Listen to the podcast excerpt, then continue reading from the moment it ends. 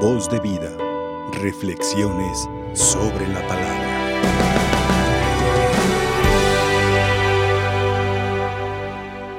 El libro del Eclesiastés que hemos escuchado en la primera lectura es muy claro para que nosotros entendamos lo que tenemos que hacer a lo largo de nuestra vida. Nos dice bellamente, el que da limosna ofrece un sacrificio de alabanza. Y ahí es donde muchos de nosotros podemos justificarnos frecuentemente a lo largo de nuestra vida. Padre, con trabajos tengo para comer, ¿cómo voy a andar haciendo caridades ante los demás? O tal vez muchos podemos decir, pero es que no sé la intención si realmente la persona que me está pidiendo la caridad realmente está necesitada. A lo mejor lo utiliza para vicios, a lo mejor lo utiliza para otro tipo de cosas. Y por eso nosotros vamos poniendo una barrera para no encontrarnos con los demás. Fácilmente reconocemos que asistir a misa o entonar cánticos de adoración cuando oramos son formas también de alabanza a Dios nuestro Señor. Pero el libro del eclesiástico nos dice que incluso cuando algo se hace como una donación, sea el ayudar a la parroquia en sus necesidades, sea el dar dinero a un amigo que lo necesita, también se traduce como una, un cántico de alabanza. También lo son las buenas obras, ¿cómo puede ser que tú y yo nos acomidamos a cortar el césped de la casa del vecino que se encuentra enfermo o está indisponible? O tal vez que nos acomidamos no solamente a barrer la parte que nos toca de nuestra casa, sino que le sigamos con la casa del vecino que de repente no se encuentra en su hogar. Estas son las buenas obras que hablan precisamente de la caridad que nosotros podemos tener con la gente que nos rodea. Tal vez cuando vemos a una persona embarazada y le ayudamos a subir las escaleras, a cargar la bolsa o tal vez a cederle el asiento en el camión, también se convierte en una obra de alabanza que podemos hacer a Dios nuestro Señor. Por eso, cada ofrenda que podamos imaginar es agradable a Dios no significa el andar repartiendo billetes o monedas a las personas. Significa el morir a nuestro egoísmo para salir al encuentro de los demás. La lectura del día de hoy en el libro del eclesiástico hace eco de esas enseñanzas en muchos de los profetas del Antiguo Testamento. Profetas que lo van recalcando frecuentemente, como lo hizo Isaías, Jeremías, Amós, Osea, y frecuentemente se exhortaba al pueblo de Israel a obedecer el llamado de Dios a esa justicia y a esa compasión. También invitaba a la gente a evitar el culto falso o la injusticia o la codicia. Al aceptar esta invitación, el eclesiástico nos ofrece otra perspectiva. Por eso, evitar la injusticia es la expiación por el propio pecado.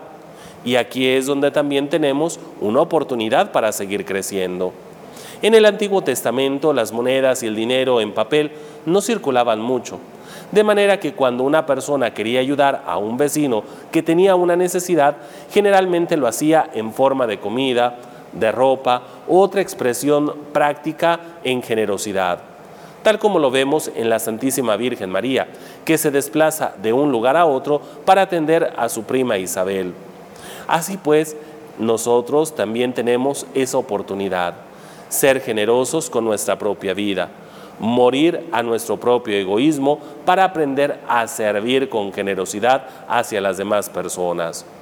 Esto es a lo cual se nos está invitando, vivir con esa generosidad, salir al encuentro de los hermanos. Por eso, en el Nuevo Testamento, cuando el dinero se hizo un poco más común, este se convirtió en una forma común de caridad sin embargo, en el sentido más amplio, dar limosna era y todavía es una acción que incluye obras como, por ejemplo, puede ser el alimentar al hambriento, el recibir a un extraño, el vestir al desnudo, las obras de misericordia que tú y yo perfectamente conocemos. Y estas son buenas noticias. No es necesario que nosotros tengamos grandes cantidades de dinero pero siempre puedes alabar al Señor cuidando al necesitado en muchas formas materiales y prácticas.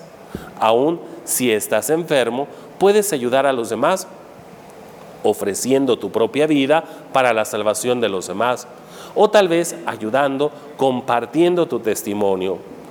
¿Cuántas personas han ofrecido así su vida por la salvación de su propia familia? ¿Cuántas personas en los hospitales se convierten en un testimonio que alienta a otros que lo tienen todo? Así es como también nosotros tenemos que aprender a ser personas alegres, a compartir con la gente que nos rodea. De manera que la limosna, sí, es un sacrificio de alabanza, pero recuerda también que Dios ama al que da con alegría y es ahí donde tú y yo tenemos que aprender a dar con alegría nuestro tiempo, nuestro afecto y nuestras capacidades. Salir al encuentro de los hermanos significará eso, compartir nuestra alegría, nuestra vida entera.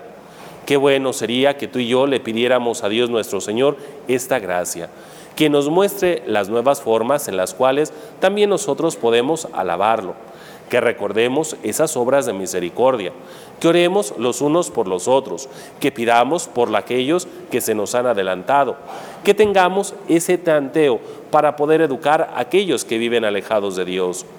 Por eso, pidámosle así al Señor nuestro Dios esta gracia, saber abrir nuestro corazón, saber reconocerlo y saber compartir lo que somos y lo que tenemos con los hermanos necesitados. Voz de vida Reflexiones sobre la palabra.